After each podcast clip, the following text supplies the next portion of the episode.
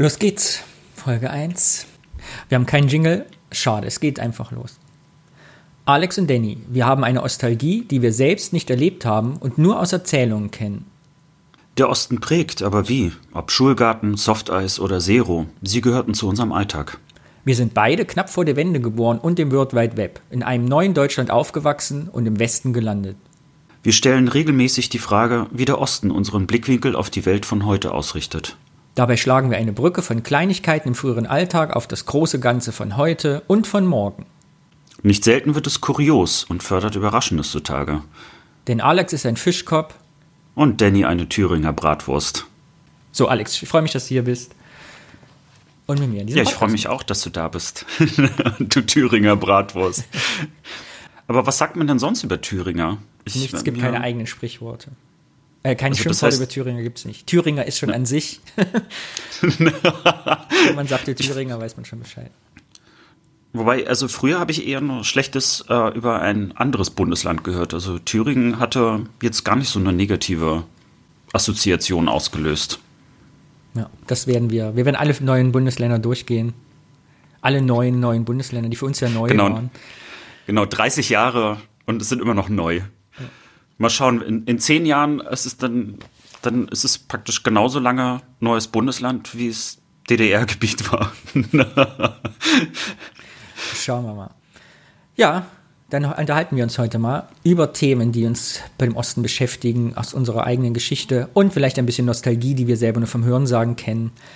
Ich möchte vorneweg aber was sagen. Und zwar, sollte das jemand hören und Lust haben, entweder mit uns zu reden oder uns Feedback zu geben, jederzeit gerne, schickt uns eine Mail, schickt uns hier auf dem Blog oder in den iTunes Charts oder per E-Mail oder auf der WhatsApp-Nummer, die wir noch einrichten werden. Feedback, Kommentare, Hinweise und wir werden die dann hier aufarbeiten. Ja, ich würde mich freuen. Bin schon gespannt. Ich bin ja hier noch so ein Podcast-Anfänger. Ja, wenn nichts daher. kommt, verstelle ich einfach die Stimme und gebe dir Audionachrichten. Damit und das wäre das wäre toll, aber ich glaube, ich werde dich äh, unter tausenden Audionachrichten immer heraushören. Warum? Ich bin, habe eine sehr seriöse, dialektfreie, neutrale Stimme. So. Ganz genau. Steigen wir noch mit der Rubrik ein. Wir wollen ein bisschen uns unterhalten, frei assoziieren und ein bisschen sprechendes Denken über unser Ostthema haben. Und die erste Rubrik heißt das Überraschungsthema. Einer ja. bringt ein Wort mit und dann reden wir darüber. Und ich habe das erste Wort mitgebracht. Und möchte mit dir Sehr gespannt. Reden. Ja, na dann hau mal raus. Und das Wort, was alles in Gang setzen soll, heißt für heute in Folge 1 das Überraschungsei. Das Überraschungsei, willst du mich verarschen? Ich möchte über Überraschungseier reden. Ja, ja, das ist super. Da habe ich wirklich was zu sagen. Ja? naja, zum, naja, warum ich jetzt gerade so reagiert habe, willst du mich verarschen? Ich habe ähm, mal einen Text geschrieben. Das war mein allererster, also so literarischer Text. Und äh, der hieß Freunde im Überraschungsei. Mhm.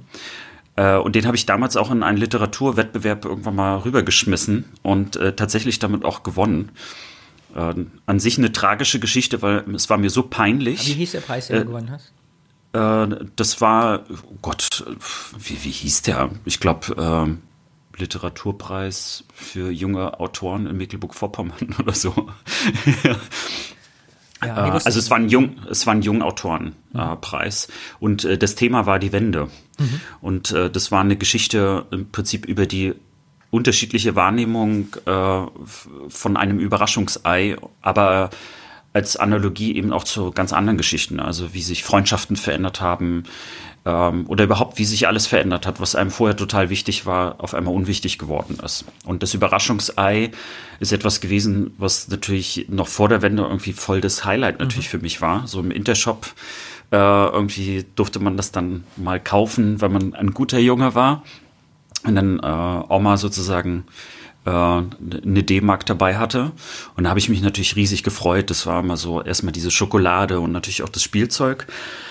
Aber dann nach der Wende konnte man ja die ganze Zeit äh, Überraschungseier kaufen. Es hatte komplett seine Besonderheit auch äh, für mich verloren. Du hast ähm, obwohl ich manchmal immer vor noch, der Wende gehabt? Ja. Faszinierend. Also ich habe äh, war das bei dir nicht so? Nein, ich habe mein erstes Überraschungsei. Deshalb komme ich auf die Geschichte, erzähle ich dir gleich, aber erzähl erst mal deins weiter. Äh, nee, das äh, gab es für mich nicht. Ich hatte auch keinen Bezug, also keine Quelle für D-Mark. Intershop war für okay. mich nicht da. Ja, ich habe also ich gehe heute noch äh, in Warnemünde an dieser Stelle vorbei, wo jetzt eigentlich ein Parkhaus ist und früher der Intershop, der war auch so hinter Büschen noch so versteckt. Mhm. Äh, und äh, erinnere mich immer noch daran, also dass dort der Intershop war und für mich gab es immer so zwei Dinge, also nicht nur das Überraschungsei, sondern Matchbox-Auto. Mhm. Das war sozusagen das zweite Ding, äh, immer so das Highlight, was man so bekommen hat. Gerochen hatte man im Intershop alles nach Nivea. ich dachte nach Kaffee. Nee, äh, irgendwie habe ich äh, Creme-Geruch äh, immer noch so im Kopf, wenn ich so in diesem Intershop war. Mhm. Und äh, das Lustige ist, ich habe lange Zeit gar nicht gewusst, dass überhaupt äh, diese, es gab ja diese Checks, mit denen du dann im Intershop einkaufen konntest. Forum das war ja gar nicht mhm. D-Mark, genau, es ja. waren Forum-Checks. Es war ja gar nicht D-Mark. Ich dachte lange Zeit, dass also deutsche Mark so aussieht. ich wusste es auch nicht. So viel zum Thema Quelle für D-Mark. Ja. Interessant. Gibt es den Text denn heute noch zu lesen, den du geschrieben hast? Äh, den gibt es tatsächlich. Ich habe mhm. ihn auch vor kurzem mal wieder äh, bei mir sogar auf Facebook äh, veröffentlicht. Ähm, weil, wie gesagt, also das Peinliche daran war, oder beziehungsweise das Tragische, dass es mir peinlich war, meinen Eltern zu sagen, dass ich einen Literaturpreis gewonnen habe. Äh, und ich deswegen auch dort gar nicht zu dieser Veranstaltung wollte. Mhm. Also die haben mich damals noch so am Telefon irgendwie an, angerufen. Wie alt warst du denn, ja, darf ich fragen? Äh, das war Abi-Zeit, 18 äh, war ich dort. Mhm. Ich glaube, unter 18 durfte man, glaube ich, gar nicht sein. Es war eigentlich nur lustig, weil äh, am Telefon fragten die mich, äh, ob ich denn vorhabe, zur Veranstaltung zu kommen, weil ich nämlich noch gar nicht zugesagt hätte. Mhm. Und ich dann so, nee, ich habe eigentlich nicht vorzukommen. Und dann äh, druckste sie so ein bisschen rum und meinte, ja, also äh, ich, ich frage, weil es wäre sehr, sehr komisch, wenn der Preisträger zur Veranstaltung also nicht vorbeikommen würde. Mhm. Und in, anstatt dass ich mich gefreut habe, war mein erster Gedanke, oh Gott, wie sag ich es meinen Eltern? Also das und das war noch vor meinem Coming Out, weißt du? das heißt, warum war ja, dir das unangenehm? Was war der Grund? Meine Eltern ähm, haben äh, unheimlich viel gelesen. Also meine Mutter war sogar Literatur- mhm. und Sprachwissenschaftlerin und äh, mein Vater hat irgendwie pro Woche gefühlt immer so ein oder zwei Bücher gelesen. Ach so, interessant. Ich und hätte jetzt gedacht, der, der Grund war, dass du irgendwie ja keinen Zugang zur Literatur hast. Aber du dachtest, es wäre nicht gut genug, oder was? Ich dachte, das wäre nicht gut genug, mhm. ja. Also es war mir so ein bisschen so peinlich. Und ähm, ähm, letztens habe ich sogar noch mit einer Freundin, also zumindest damals war sie eine sehr gute Freundin, wir hatten aber schon sehr, sehr lange keinen Kontakt mehr und dann rief sie mich an und dann haben wir ganz lange telefoniert und äh, ich erinnerte mich daran, dass sie äh, mich damals ermutigt hatte, überhaupt mal, also, also mal anderen Leuten überhaupt mal einen Text zu zeigen. Sie war eigentlich die erste, die diesen Text jemals äh, gehört und gelesen hatte. Und das war in Bonn. das, daran erinnere ich mich auch noch. Ja. Achso, du musstest dann richtig weit fahren aus MacPom. Nee, das war eigentlich nur, das war natürlich nur Zufall, dass wir in Bonn waren, aber es war so eine. Ach so, sie hat den Text in Bonn gelesen. Jetzt habe ich das verstanden. Ja, das, sie hat den Text in Bonn gelesen, ja. Es hatte eigentlich überhaupt nichts mehr mit dem Überraschungseis. jetzt, jetzt rück mal raus. Was, also, pass auf, was meine ist deine Assoziation, Assoziation dazu? Ich kann mich noch heute erinnern an mein erstes Überraschungsei. Es war in Duderstadt. Da sind Duderstadt ist eine Stadt an der Grandgrenze Thüringen. Das war ja mhm. kurz nach der Wende. Trabant fuhr ja nicht so weit, nicht so schnell. Man ist ja, ich meine, ihr ja auch wahrscheinlich zur nächstgelegenen Stelle, wo das Auto einen hingeführt hat, in den Westen gefahren. Das war bei uns eben Göttingen oder Duderstadt ungefähr anderthalb, zwei Stunden Fahrt. Jedenfalls irgendwann bei einer dieser Fahrten kam ich dann in einen dieser Edekas rein und dann haben mir meine Eltern, meine Schwester und mir einen, ein Überraschungsei gekauft, jeweils. Und das haben wir auf der Rückbank. Ich weiß noch heute, ich habe das Bild noch vor mir, es war schon dunkel, weil das irgendwie am Herbst, wann war November, es muss im Dezember gewesen sein. Äh, äh, es war regnerisch und dunkel, wir saßen im Trabi und packten das Überraschungsei aus und äh, wie das immer so war als Kind, man wollte die ganze Schokolade nicht auf einmal essen, dachte, wie teile ich mir das ein? So, ne, und war aber so lecker und dann machte ich dieses gelbe Ei auf. Warum ich diese Geschichte so in Erinnerung habe, weil sie eben noch symbolhaft so ein bisschen für mich ist. Und zwar hatte meine Schwester einen Schlumpf drin. Nee, Quatsch. Ich hatte einen Schlumpf drin. Ich hatte also dieses Viva Lorio. Und zwar hatte ich einen Schlumpf drin und meine Schwester hatte so eine, so einen Krebs zum Zusammenbauen. Ne? Musste man so teilen und konnte man, da war so ein Rädchen unten dran, dann konnten wir mit dem Krebs über den Tisch fahren und der hat dann die Scheren auf und zu gemacht. Und ich weiß noch, bei meinem ersten Überraschungsei, dass ich total enttäuscht war, dass meine Schwester was zum Zusammenbauen drin hatte und ich diesen blöden Schlumpf, mit dem er ja gar nichts machen konnte. Weil, ich kannte die Geschichte noch nicht, mir war gar nicht bewusst, dass ja der Sinn des Überraschungsteils ist und das eigentliche marketingtechnische Trick, die eigentlich, wie man es Kinder kriegen sollte, ja diese Sammelleidenschaft ist, zu sagen, kriege sieben Schlümpfe zusammen oder den siebten, jedem siebten einen Schlumpf. Das war mir nicht bekannt. Und das war der letzte quasi Moment oder der erste in meinem Leben, wo ich dachte, ah, ich war völlig frei von Marketing und Werbung. Danach ging es bergab. Danach, also weiß ich, war noch ein paar Jahre später hatte ich alle Schlümpfe, da hatte ich so einen Sortierschrank und dann waren dann Happy Hippos und so drin. Aber dieser eine Moment blieb mir so in Erinnerung, weil der so anders war, weil ich eben noch nicht durchsetzt war von, von äh, Großkonzernswerbung. Ja, deshalb ist mir das in Erinnerung geblieben, dass ich damals ganz traurig war, weil ich keinen Krebs hatte. Also zum Zusammenbauen. Ich ich habe gerade äh, so mit deiner Schwester mitgefühlt äh, und dachte, boah, wie, wie, traurig ist das denn? Dann kriegt sie ihr erstes Überraschungsei und dann kriegt die bloß irgendwas zum Zusammenbasteln. ja, meine Schwester wusste es ja auch nicht. Meine Schwester hat sich nur gefreut, dass ich mich geärgert habe, glaube ich. Also der Krebs wurde für sie immer besser, weil ich natürlich dachte, ich will auch sowas zum Zusammenbauen. Wieder kleine Kinder so sind. Meine Schwester war ja zwei Jahre jünger als ich. Ja. Hast du denn das äh, von, von deinem Geld gekauft oder wurde dir das geschenkt? Nee, ich habe kein Geld gehabt. Also das wurde halt mir meine Eltern gekauft. Ja. Ich hatte nie eigenes Geld. Ja, weil es gab ja dieses Begrüßungsgeld und ja. äh, praktisch so kurz nach der Wende. Und ich erinnere mich noch, das war ein, ein riesen Streitpunkt äh, zwischen mir und meinem Vater, mhm. weil er das Geld an sich genommen hat mhm. und im Endeffekt also es für mich so gestückelt hat. Also ich mhm. äh, so, als ob ich Taschengeld quasi mhm. vom Begrüßungsgeld kriegen würde. Und ich habe damals gesagt, das ist aber für mich. Das war ja auf, auf meinen Namen. Und habe ich gesagt, das ist, das ist meine D-Mark. und, äh, und das war aber so eine der ersten Lektionen, also die mir mein Vater auch quasi versucht hat, glaube ich, zu erteilen, mhm. äh, dass man eben das Geld nicht gleich rausschmeißen sollte. Wahrscheinlich hatte er Angst, dass ich alles in Matchbox-Autos investieren würde, keine Ahnung. Und äh, im Grunde genommen hat er auch so ein bisschen recht gehabt, weil das erste, was ich davon gekauft habe, wir sind nämlich nach Lübeck gefahren, das war unsere mhm. äh, Stelle, wo man also am schnellsten hinkam äh, mit dem Auto. Äh, zusätzlich natürlich noch die zwei Stunden Stau oder so vor der Grenze. Äh, ich hatte mir so einen Taschenrechner gekauft. Ich weiß auch nicht warum. Also ich glaube, ich war schon damals so ein Computer-Freak äh, und dachte, das wäre ja sowas wie ein Computer. Und da weiß ich noch, das habe ich bei Woolworths oder ich weiß gar nicht, wie man das ausspricht. Ähm, Wool, Woolwort. Keine Ahnung, ich weiß nicht. Das habe ich bis heute nicht rausgefunden. Vielleicht wäre das ja schon mal das Erste, äh, wenn die Leute uns Audionachrichten schicken, dass sie uns vielleicht mal die, die richtige Aussprache dazu mal formulieren. Naja, auf jeden Fall habe ich also dort diesen Billig-Taschenrechner, muss man dazu sagen, gekauft, äh, in so einer grünen Farbe. Und während wir zurückfuhren, ist, ist bereits dieser Taschenrechner kaputt gegangen. Also der ist in diesem ja, also das heißt, ich, ich hatte nicht mal 24 Stunden lang, also mhm. diesen Taschenrechner funktionieren. Der ist dann, weißt du, bei diesem Display mhm. äh, äh, kam dann so die, Flüssigkeit mhm. oder so rein, so dass man also nur noch die Hälfte der Zahlen sehen konnte. Diese Enttäuschung einfach, dass ich irgendwie diese D-Mark für Müll ausgegeben hatte, diese kann man, diese kann man gar nicht beschreiben. Du merkst schon, ich leide immer noch. Du hast ja von deinem Begrüßungsgeld Müll gekauft. Ja. Das ist das Traurigste, was ich je gehört habe. Ja, und dazu braucht es nicht mal Marketing, weißt du? Ja. Ich war einfach nur blöd. Und die konnte man nicht wieder umtauschen oder was? Oder war die Regel? Nee, weil das war ja, das, wie, man hätte ja dann wieder zwei Stunden wieder nach Lübeck hm. fahren müssen. Und ähm, von daher, heutzutage würde man einfach dahin gehen und sagen, hey, mein Taschenrechner ist kaputt, kann ich den mal eintauschen gegen einen anderen Taschenrechner, der in 24 Stunden kaputt geht. Aber so, also so ging es halt damals nicht, weil es gab ja keine Filialen am Anfang. Ja, interessant. Okay, das ist also eine Situation, du hast deine D-Mark für Müll ausgegeben. Ich war enttäuscht, dass ich das Falsche bekommen habe. Sehr gut, das war eine Assoziation Überraschungsei. Fällt dir noch was zum Thema ein? Hast du früher glaub, auch immer als Kind diese Folien gesammelt? Von so Umverpackungen? Folien? Mhm. Nee, um nee. Gottes Willen. Ich habe die mal auseinander gemacht und geglättet und habe die irgendwie gesammelt.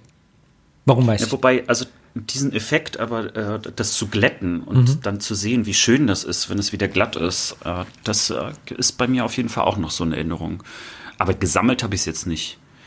Also wir haben immer in der Schule haben wir zwar, also Aluminiumpapier haben wir dort gesammelt, angeblich um irgendwie äh, für, für Rollstühle. Ich weiß gar nicht warum. War das bei euch auch so, dass man dann, dass dann alle so Alupapier gesammelt hatten und dann wurde das immer so ein größerer Ball so ein größerer Aluball und das war dann irgendwie um. Mm -mm. Rollstühle davon herzustellen. Ich glaube, die haben also natürlich nicht veralbert. aus dem Aluminium, aber ich, ich weiß bis heute eigentlich nicht, was das genau war. Ich auch nicht. Müssen wir mal war das. Aluminium halt weg. Vielleicht liegt in deiner Schule in Rostock auch heute ein riesengroßer, drei Meter großer Aluminiumball, wo seit 30 Jahren die Leute sagen, was haben, was wollten die damit? Und alle wundern sich, dass dort irgendwie der Handyempfang so schlecht ist. Ja. Es werden wahrscheinlich Aluhüte jetzt hergestellt. So, sehr gut. Dann war das unsere Assoziation zum Thema Überraschungsei. Mal gucken, was in der nächsten Folge du uns mitbringst als überraschendes Gesprächsthema. Und damit kommen wir zur nächsten Rubrik und die heißt das Überraschungsthema. Einer Genau. bereitet was vor und der andere nicht. Und du bist dran und du hast was vorbereitet. Ich bin ganz aufgeregt, denn ich weiß nicht, worum es geht.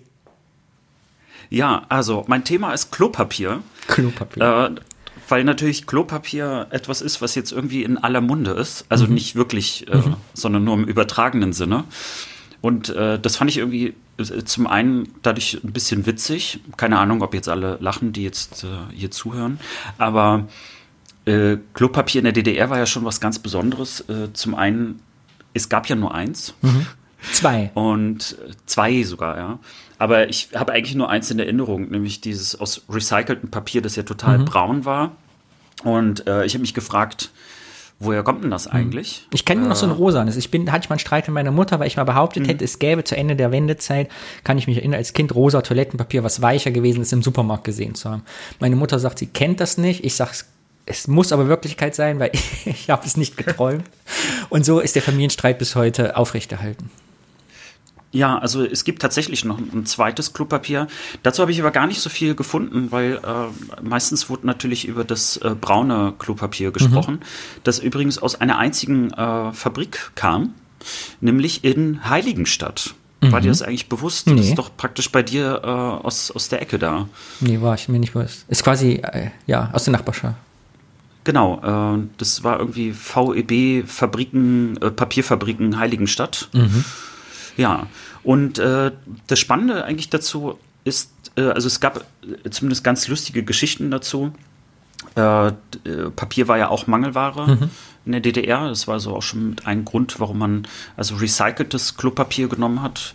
Man hatte sich auch, ähm, es gab so, so Anekdoten, die man nachlesen kann, wo die äh, DDR-Führung irgendwie versucht hat, rauszufinden, wie viel Blatt Papier denn eigentlich also der normale DDR-Bürger braucht, um äh, im Prinzip seinen Arsch abzuwischen. Äh, da gab es dann also so Tests. Und äh, im, im Grunde genommen ist es so, dass äh, man ungefähr schätzt, dass also zu, zu DDR-Zeiten 46 Klopapierrollen pro Person pro Jahr verbraucht werden. Und äh, jetzt ist man also ungefähr, wenn man jetzt die Statistiken sieht, sind wir bei mindestens der dreifachen Menge in Deutschland. Wir gelten auch weltweit als diejenigen, die äh, mit am meisten Klopapier verbrauchen. Fand Ist das irgendwie jetzt, darf ich eine Frage stellen, ist das jetzt pro Blatt oder mehrlagig? Also verbrauchen wir jetzt dreimal so viel an der, an Gewicht oder ist das? Es, es wird in Rollen natürlich Ach, in Rollen, äh, okay. Äh, gemessen. Aber natürlich gibt es ein unterschiedliches, äh, unterschiedliches Klopapierverhalten. Ähm, also es- zum Beispiel weiß man, dass jetzt auch in den USA, habe ich das selber auch mal erlebt, die haben gar nicht so viele mehrlagige, also so dickes Papier, sondern die haben ganz dünnes, aber äh, die rollen das häufiger auch einfach so über die Hände oder mach, machen im Prinzip dann mehrlagiges Klopapier daraus. Ein Bastelset. So, was natürlich also mit, mit dem Ostpapier noch unangenehmer gewesen wäre. Äh, weil das fühlte sich ja irgendwie also sehr komisch an. Lustigerweise meine Oma in der Ukraine, also in der Sowjetunion gab es auch so, so ein ähnliches Klopapier. Die hat das noch benutzt, also da hätte sie schon längst äh, also Luxuspapierchen an ihrem Po haben können. Wollte sie aber nicht. Also ich glaube, man, man will da auch was spüren. Kurz für die Hörerinnen und Hörer, denen wir was über den Osten beibringen wollen. Aus unserer Perspektive wollte ich einen Einwurf machen. Für alle, die das nicht kennen. Das, das Ostklopapier ist im Prinzip gewesen wie das schlimmste graue Klopapier, was es jetzt gibt. Und meine Kindheitserinnerung ist wirklich, dass es so grob geschreddert war, dass man manchmal noch die Buchstaben aus der Zeitung lesen konnte. Kennst du das auch noch? Dass da teilweise noch so A's und I's und das, dass man die noch sehen konnte, weil das so die, die Maischepampe oder wie auch immer das da heißt, die Pulpe so grobkörnig war. Genau. Und ich weiß, dass kein großer Unterschied zu Zeitungspapier war. Ich, also meine Großeltern hatten irgendwie noch, ja, die hatten, glaube ich, noch so ein Plumpsklo im Garten, wenn ich mich so recht erinnere. Und da lagen auch immer mal Zeitungen aus, wo man sich mit der Zeitung einfach den Hintern abwischen konnte, anstatt Toilettenpapier also so schon vorgerissen, weißt du, schon so portioniert. Mhm. Und das war kein großer Unterschied, wenn ich mich als Kind. Es war jetzt nicht von der Saugfähigkeit nicht so weit auseinander.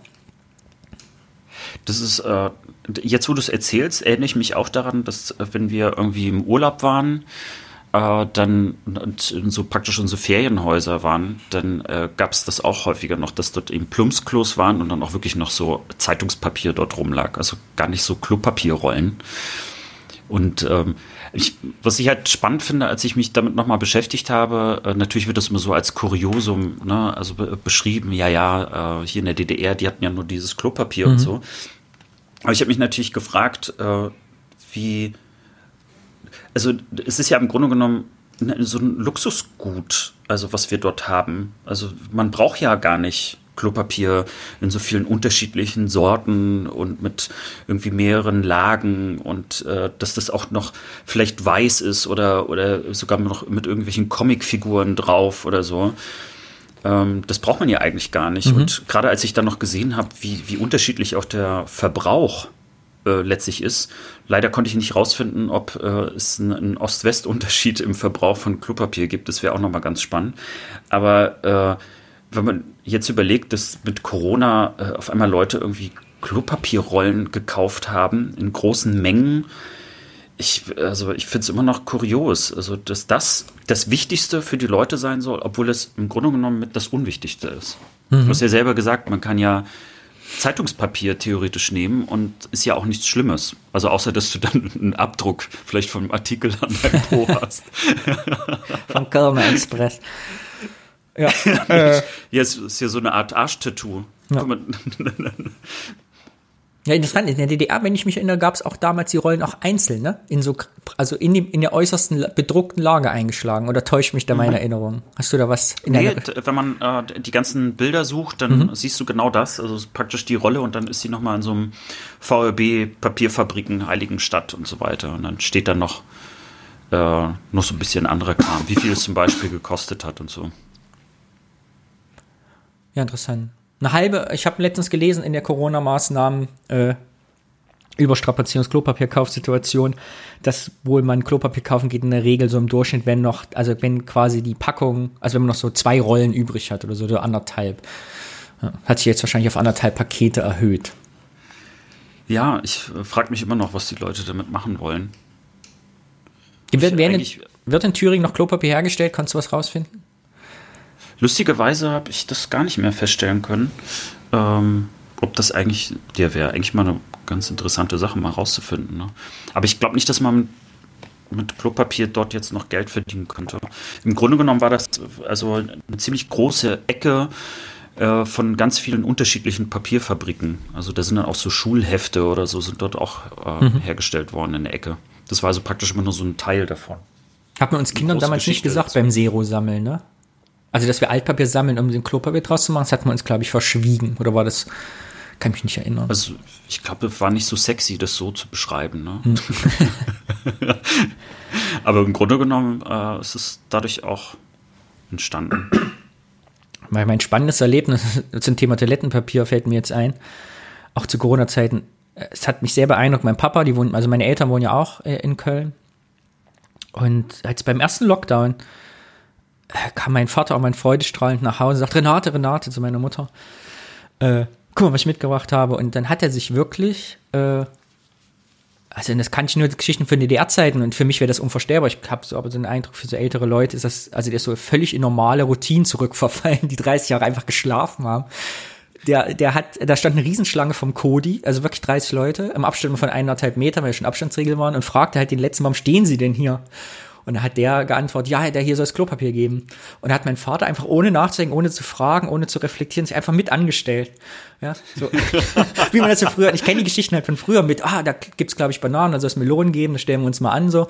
Und völlig hatte sich da einfach eine Dreiviertelstunde diese, Dreiviertelstunde in diese Schlange gestellt, kam dann freudestrahlend nach Hause. Will ich niemals vergessen, sagt zu meiner Mutter, guck mal, was ich ergattert habe, so völlig stolz, ich habe Klopapier. Und meine Mutter guckt ihn an und sagt, du hast Küchenrolle gekauft. Hatte also was falsch gemacht. Aber ich fand die Situation, hat mich so richtig in, in die Ostzeit zurückversetzt, weil für meinen Vater, ich habe den noch gefragt, gesagt, ich habe mich da einfach angestellt. Ich meine, ich hatte eh nichts zu tun, war spazieren. Und wenn es da Klopapier gab, meine Mutter gesagt, besorg welches, da war das so völlig normal für den, sich da in die Schlange einzureihen. Siehst du, und für mich war mein erster Gedanke, also wenn ich jetzt wirklich kein Klopapier hm. mehr haben sollte, was wäre denn die Alternative? Und weil du Küchenrolle sagst, hm. habe ich gedacht, ja, wenn man das in drei Teile einfach zersägt, dann hat man ja im Grunde genommen auch. Hm. Aber verstopft aber die Kanalisation, musst du aufpassen. Ja, ist das so? Ja, weil sie das nicht so schnell auflösen. Wenn das alle im Hausraum verstopft, dann läuft sie Klos hoch und dann kriegst du zu Corona keine Handwerker, weil die alle in Quarantäne sind. Ich hatte ja, ich hätte gedacht, deine Assoziation, ich hätte ich dich eingeschätzt, wäre deine Assoziation gewesen, hätte ich vermutet, äh, bei Amazon zu bestellen. Nee, komischerweise das nicht. Aber ehrlich gesagt, ich habe mich auch eher lustig darüber gemacht. Also, hm. Weil äh, zum einen, ich weiß nicht, vielleicht liegt es auch äh, an den Klorollen äh, damals im Osten, aber ich bin jetzt nicht so der mega Klorollenverbraucher. Irgendwie scheine ich dort einfach ein bisschen effizienter damit zu sein. Bei, bei anderen habe ich das Gefühl, dass die sich komplett damit abtrocknen nach dem Duschen, also weil die so einen riesen Verbrauch haben. Das verstehe ich einfach nicht, wie, also wie andere zehn Rollen in, einer, in der gleichen Zeit verbrauchen, wo ich vielleicht mal zwei oder so mhm. verbrauche. Auch wenn ich manchmal so Besuch habe da denke ich immer so, äh, hä, wieso ist das jetzt alles weg? Also legen die das. Ihr seid vier Stunden da gewesen.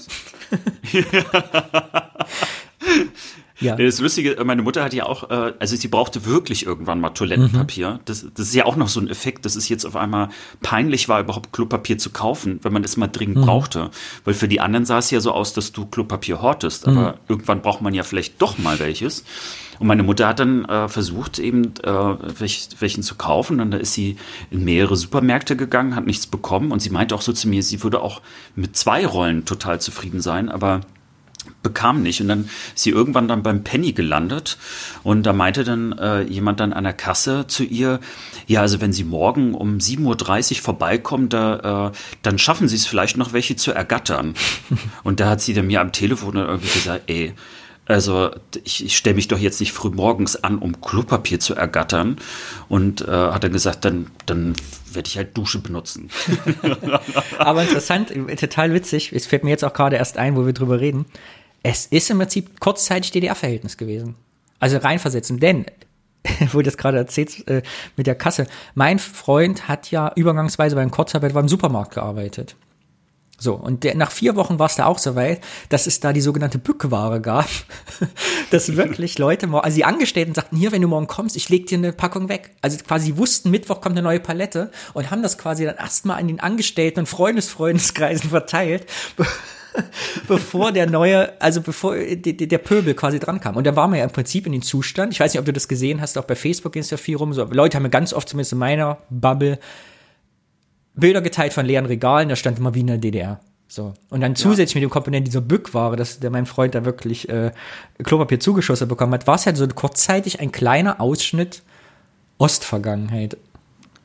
Die Frage ist eigentlich, hat er denn das Klopapier mitgenommen, auch wenn er es nicht gebraucht hat? Natürlich, wie so ein Ossis. ja, weißt du, weil ja. lustigerweise bei der Recherche zu Klopapier. Nein, er hat keins gekauft, wir hatten genug. Wir hatten äh, noch 16 Rollen zu der Zeit. Ach, schade. Das wäre doch jetzt mal ein schönes Gerücht. Das okay, ja, ich schneide das raus, natürlich. Ja, ich weiß, cool. nee, aber äh, das Lustige ist, wenn man auch äh, jetzt Klopapier und, und äh, DDR oder Klopapier Osten mhm. recherchiert, kommen viel mehr genau diese Artikel äh, zu dem Thema, das du gerade mhm, beschreibst, mhm. Äh, dass wir in Corona äh, erlebt haben, wie es sozusagen auch in der DDR wohl gewesen sein soll. Ne? Ein bisschen natürlich auch klischeehaft, aber so dieses Mangel und Bückware, genau diese Stichworte sind dann auch so äh, gefallen. Und unter anderem auch, äh, was du gerade beschrieben hast äh, von deinem Vater, dass äh, Leute im Prinzip sich auch irgendwo, also zumindest zu DDR-Zeiten war es so, wenn sich Leute irgendwo angestellt hatten, dann wusste man eigentlich gar nicht wofür. So, man hat sich angestellt, weil man wusste, das ist irgendetwas, was man sonst eher ein bisschen seltener bekommt oder eben gar nicht. Und dann hat man sich angestellt, um das einfach zu bekommen. Ja, genau.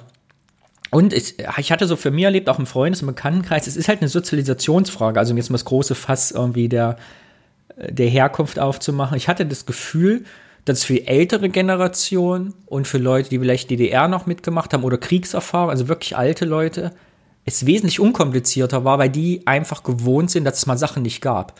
Während zu unserer Generation und jünger mit einer westdeutschen Sozialisierung, die aus normalen Elternverhältnissen kommen, also sozusagen wussten, was heißt normal? Ich, also, äh, was ich sagen wollte, ist, du so sozialisiert bist in einer Umgebung aufgewachsen bist, sozioökonomisch, dass du alles zur Verfügung hattest, weil du Geld dafür hattest. Also nicht arm, so arm warst, dass du Sachen nicht leisten konntest. Dann eben eine Mangelwirtschaft entsteht, die man so gar nicht kannte. Also wer von uns kannte das denn die letzten 30 Jahre, dass es irgendwas, was du haben wolltest, nicht gibt, außer dass du mal auf eine Playstation drei Monate warten musst, weil du auf der Warteliste stehst. Also fand ich so aus dem Aspekt, Aspekt sehr faszinierend, mal zu beobachten.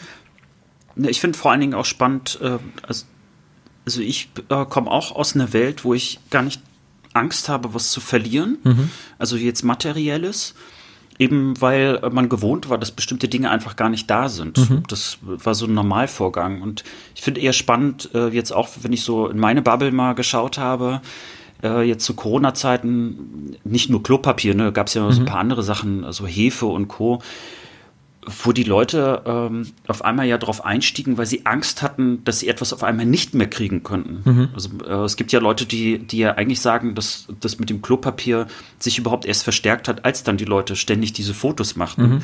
und im Grunde genommen diesen Effekt erzeugt hatten, dass die Leute dachten, oh Gott, da ist jetzt wirklich ein Mangel. Und wenn ich jetzt nicht äh, sozusagen Klopapier kaufe, dann habe ich vielleicht gar kein Klopapier. Also dass dann auf einmal so, so, eine, so eine Angstwelle entsteht, mhm. die eigentlich auch nur eine eine Illusion ja gewesen ist. Mhm. Aber eben einfach dieses Angst haben, etwas nicht zu bekommen. Ja, vielleicht ist das äh, der, der Ausblick. Wir wollen ja mal so ein bisschen Ausblick, mhm. äh, fällt mir gerade da ad hoc ein, äh, dass ich einen Podcast gehört habe zum Thema Brexit, den ich verfolge, unsere kleine Welt von Tim Pritloff. Und er hat einen Gast gehabt, mit dem es regelmäßig über Brexit und Aktualitäten unterhält. Und da war auch Thema Klopapier. Und zwar, wo du gerade sagst, die Angst quasi vor dem nächsten Pro Produkt, was es nicht mehr gibt, dass ja auch in Großbritannien das Toilettenpapier aus war jetzt ne, durch Corona ganz normal. Mhm. Und dadurch, dass jetzt der Brexit droht, Schottland, wenn es wirklich einen harten Brexit gibt, wo Angst hat, dass die Warenströme in den Supermärkten nicht mehr bis hoch in den Norden nach Schottland kommen, weil das ja alles über den Eurotunnel Calais und über die Fähren äh, gemacht wird. Und dass die wohl berechtigte und ernsthafte Sorgen haben, dass wenn es einen harten Brexit gibt, in der ersten Zeit es wirklich Engpässe in Supermärkten geben könnte. Theoretisch erstmal.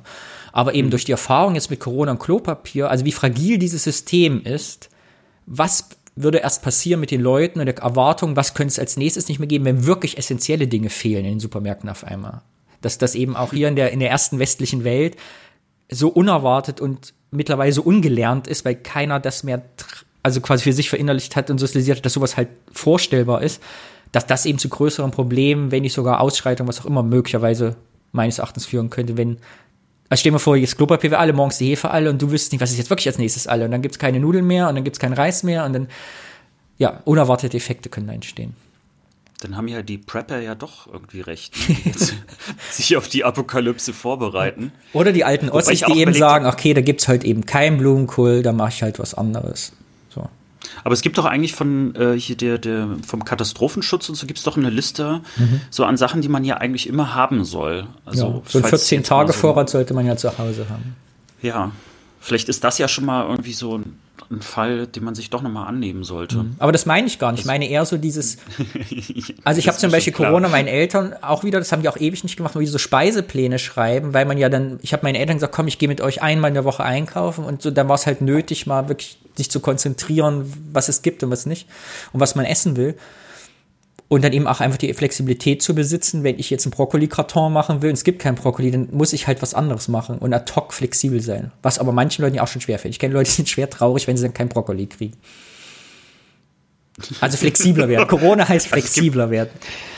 Ja, ne, das ist doch schon mal ein gutes Ding.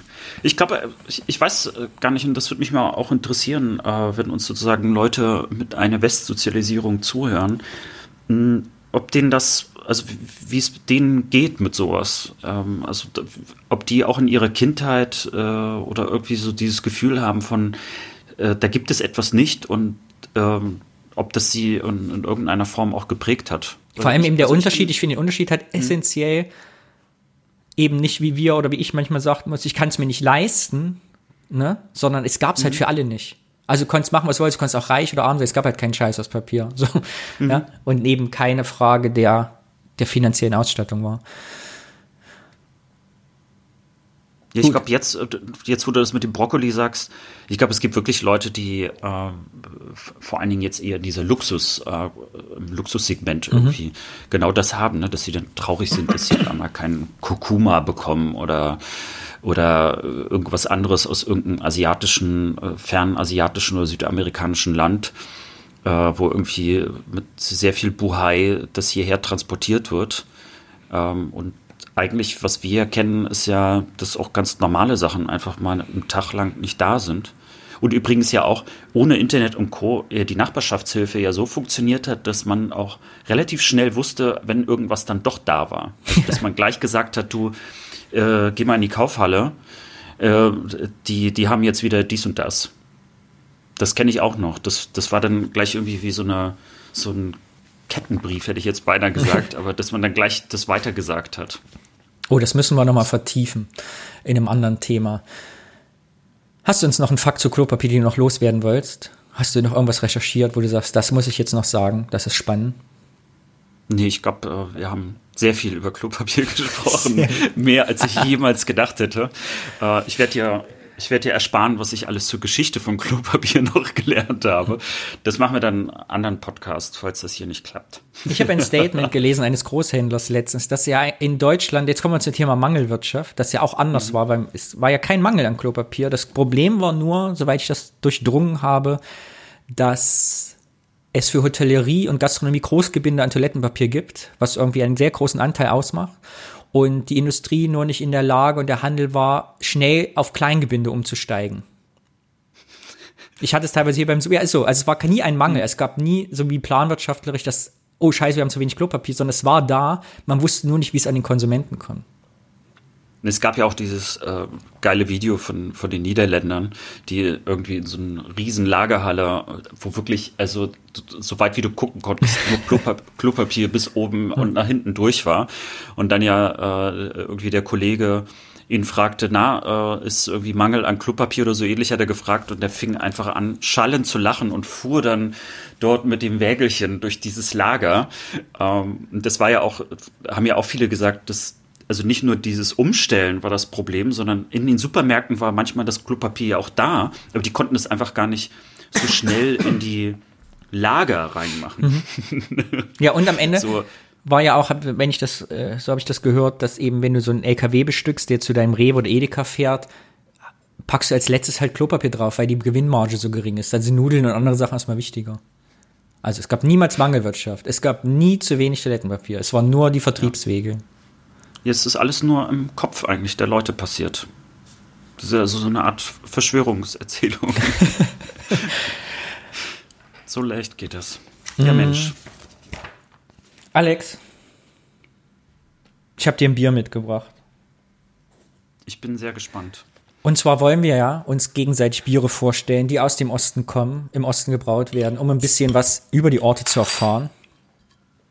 Und ich habe dir mitgebracht als allererstes Bier im Podcast Mm. Hörst du es? Ich höre es schon. Das gute Köstrisser Schwarzbier, was du ja auch kennst. Ja, ich glaube, die meisten kennen es als das einzige Schwarzbier überhaupt. Ja. Ist auch kein Wunder, weil ich habe direkt mal recherchiert, Köstrisser Schwarzbier gibt's Ewigkeiten. Eine der ältesten Schwarzbierbrauereien für dunkle Biere.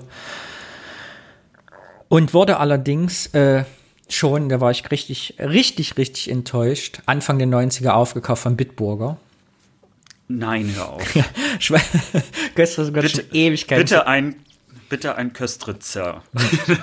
das äh, klingt nicht so schön. Die haben früher zu DDR-Zeiten gleich 25.000 Hektoliter und jetzt 250.000, also richtig groß.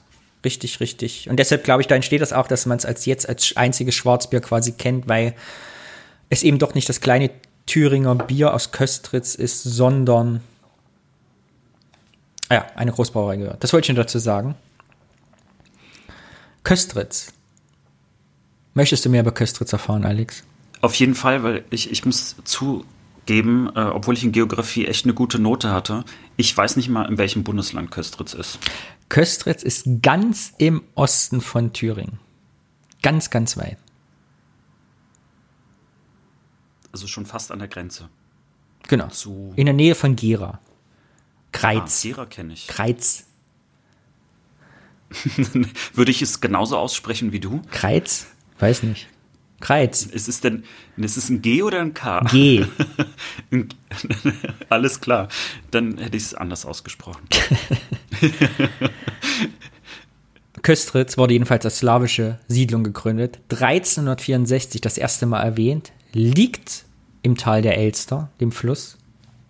Und gehörte zunächst zur Markgrafschaft Meißen. Und da unter Adel bis 1918, bis das ja alles in Deutschland sich umwandelt hat. Jetzt kommt nämlich 1543, ich lese es mal hier vor aus diesem Lexikonartikel, wurde das gewerbsmäßige Ausschenken von Bier der fürstlich-reußischen Bierbrauerei in der unteren Schenke, heute der Goldene Löwe, erlaubt.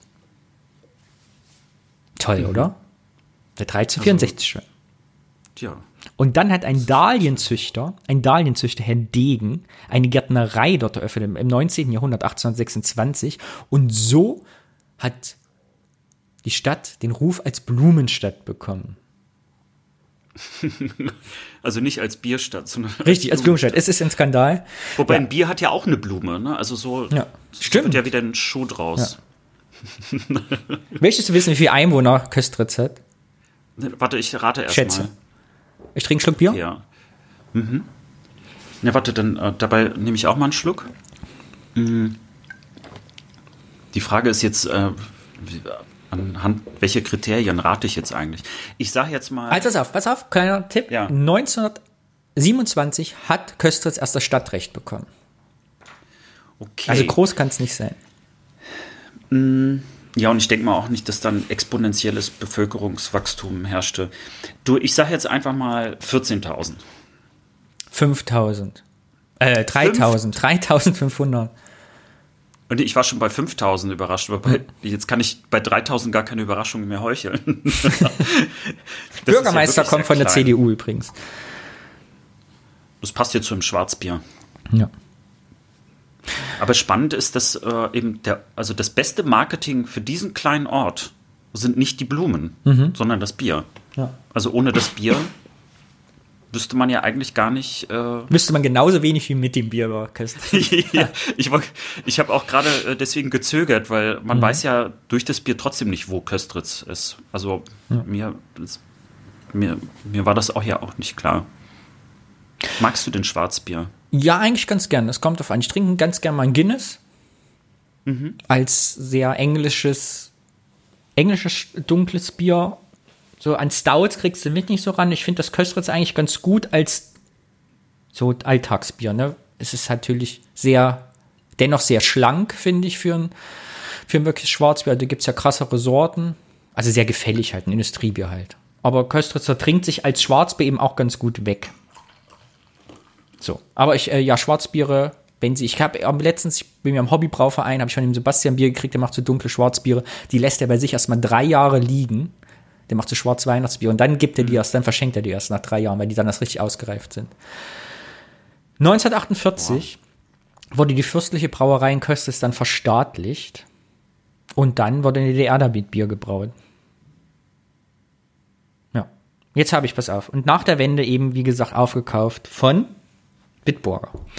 Jetzt habe ich was rausgefunden und zwar, was das Besondere an Köstritz eigentlich noch ist, jetzt für unsere jüngere Geschichte, ist, dass es natürlich, dadurch, dass in Thüringen in der Nähe von Weimar, Gera lag, es natürlich sehr nah am äh, Konzentrationslager war, in Buchenwald. Und tatsächlich sind, es gibt auch Gedenksteine in Köstritz, äh, diese Todesmärsche auch durch Köstritz gegangen.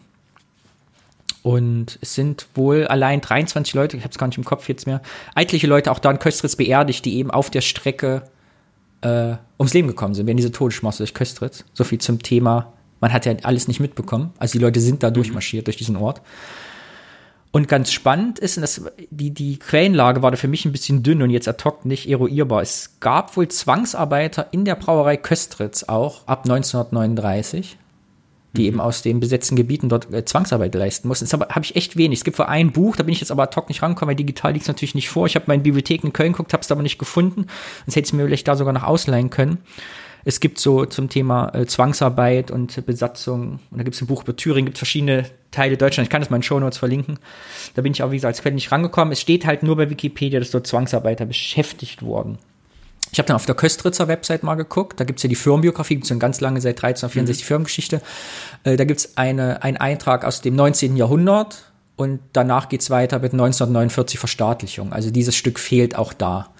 Ob das jetzt nicht aufarbeitende Geschichte oder Ignoranz oder Vergessen ist, mag ich jetzt nicht zu beurteilen. Ich fand es noch ganz spannend, dass es offensichtlich auch Teil dieser Stadtgeschichte ist. In Thüringen ja wahrscheinlich ganz normal.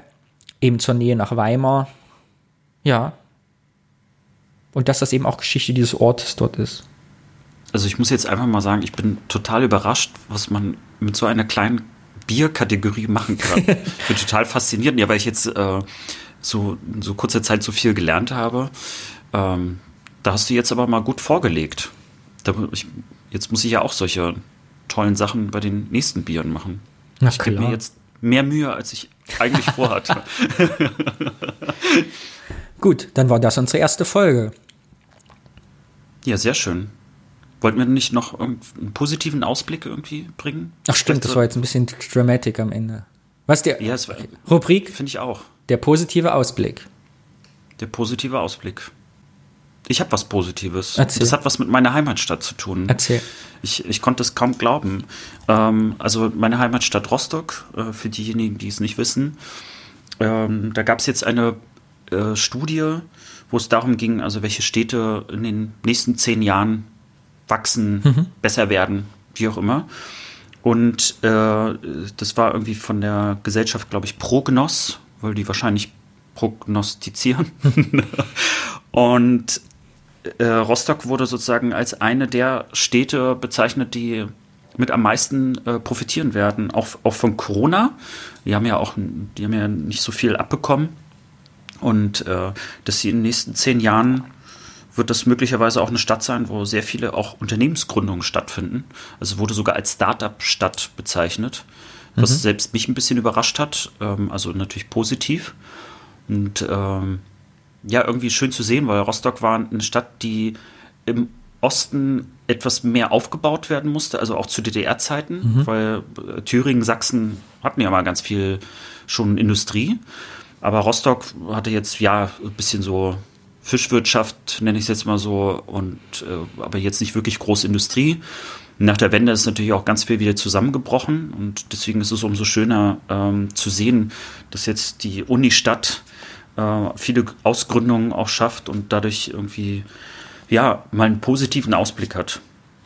Oder um mal äh, ein, ein, Zitat zu bringen, das ich ähm, ich habe auch sofort äh, meinen zwei Freunden aus Rostock das dann auch geschickt, weil ich irgendwie so begeistert war. Im Handelsblatt stand, ein großer Gewinner des kommenden Jahrzehnts ist demnach Rostock. Ich habe das rot eingerahmt, weil ich es kaum glauben konnte, äh, weil äh, ich bin es eher gewohnt, also Rostock immer als die Verliererstadt in irgendwelchen Listen zu sehen. Höchste Arbeitslosigkeit, äh, irgendwas mit Armut und äh, geringen. Einkommen. Mhm. Also wir waren immer irgendwie an der Spitze von irgendwelchen Rankings, nur halt an der falschen Spitze. Deswegen war es gerade mal so schön, äh, mal zu sehen, dass meine Heimatstadt als großer Gewinner des kommenden Jahrzehnts gilt. Perfekt. So, jetzt mal was Positives. Das war die positive Nachricht. Das war unsere erste Folge. Lieber Alex, Prost. Prösterchen.